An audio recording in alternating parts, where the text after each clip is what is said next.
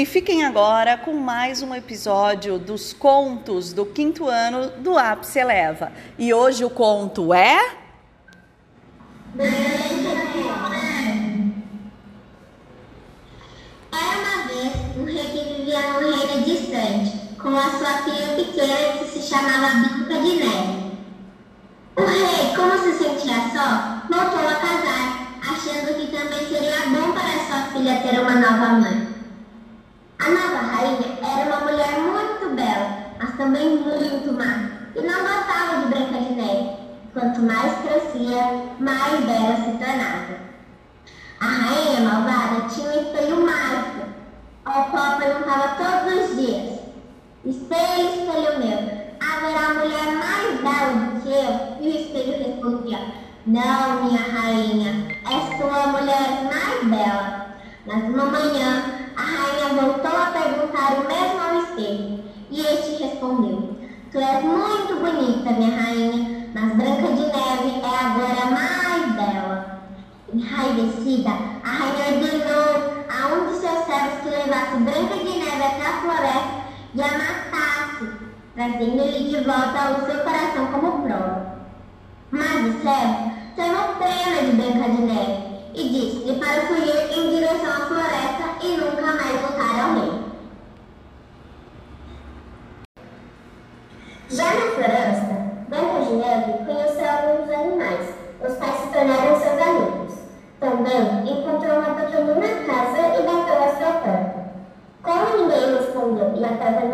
fechada à chave, entrou.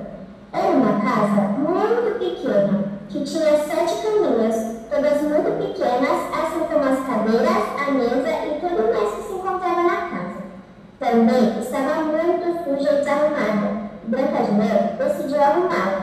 No fim, como estava muito cansada, deitou-se nas pequenas camas que colocou todas juntas e adormeceu. A casa era de sete anões que viviam na floresta e durante o dia trabalhavam numa mina.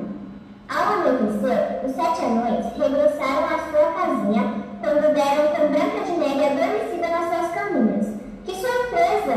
Com tanta excitação, Branca de Neve acordou, espantada e rapidamente se apresentou. Eu sou Branca de Neve.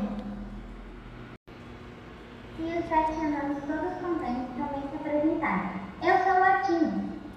Eu sou o Dengoso e este é o Dunga. Eu sou o Soneca.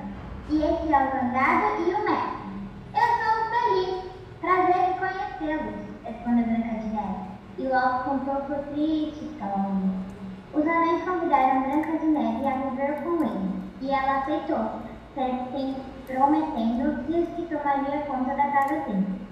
Mas a, rainha má, através do seu espelho mágico, descobriu, descobriu que Branca de Neve estava viva e que vivia na floresta como sete anões. Então, furiosa, vestiu-se de senhora muito velha e feia e foi ter com Branca de Neve. Cesto de maçãs, no qual tinha colocado uma maçã vermelha que estava envenenada. Quando viu Branca de Neve, cumprimentou-a gentilmente e ofereceu-lhe a maçã que tinha veneno. Ao tentá-la, Branca de Neve caiu, como se estivesse morta.